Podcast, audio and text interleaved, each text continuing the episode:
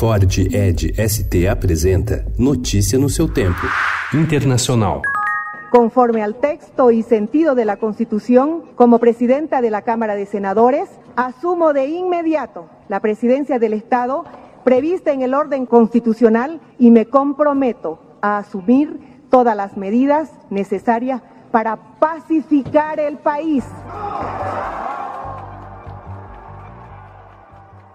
A senadora Janine Anhes se proclamou ontem presidente interina da Bolívia em uma sessão legislativa que não teve quórum. Em discurso no Senado, ela alegou a necessidade de criar um clima de paz social. Desde a renúncia de Evo Morales no domingo, a sessão do parlamento que aconteceria ontem teve de ser adiada por falta de quórum. O bloqueio de ruas feito por partidários de Evo impediu a chegada de deputados e senadores.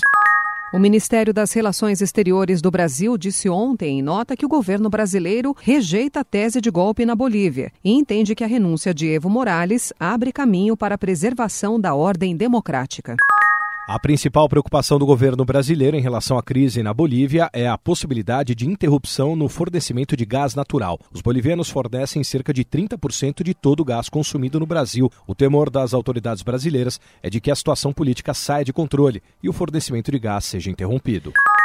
Me complace anunciar hoy, junto a Pedro Sánchez, que hemos alcanzado un preacuerdo para conformar un gobierno de coalición progresista en España. Esquerda fecha acordo para governar a Espanha. O presidente executivo em final de mandato e líder socialista Pedro Sanches e o chefe da esquerda radical do Podemos, Pablo Iglesias, alcançaram um pré-acordo para compor um governo de coalizão. Esse governo de coalizão precisará do apoio de outros partidos para obter aprovação da Câmara Baixa, renovada nas legislativas de domingo passado. Se Sanches conseguir tomar posse, porá fim a meses de bloqueio político na quarta economia da zona do euro.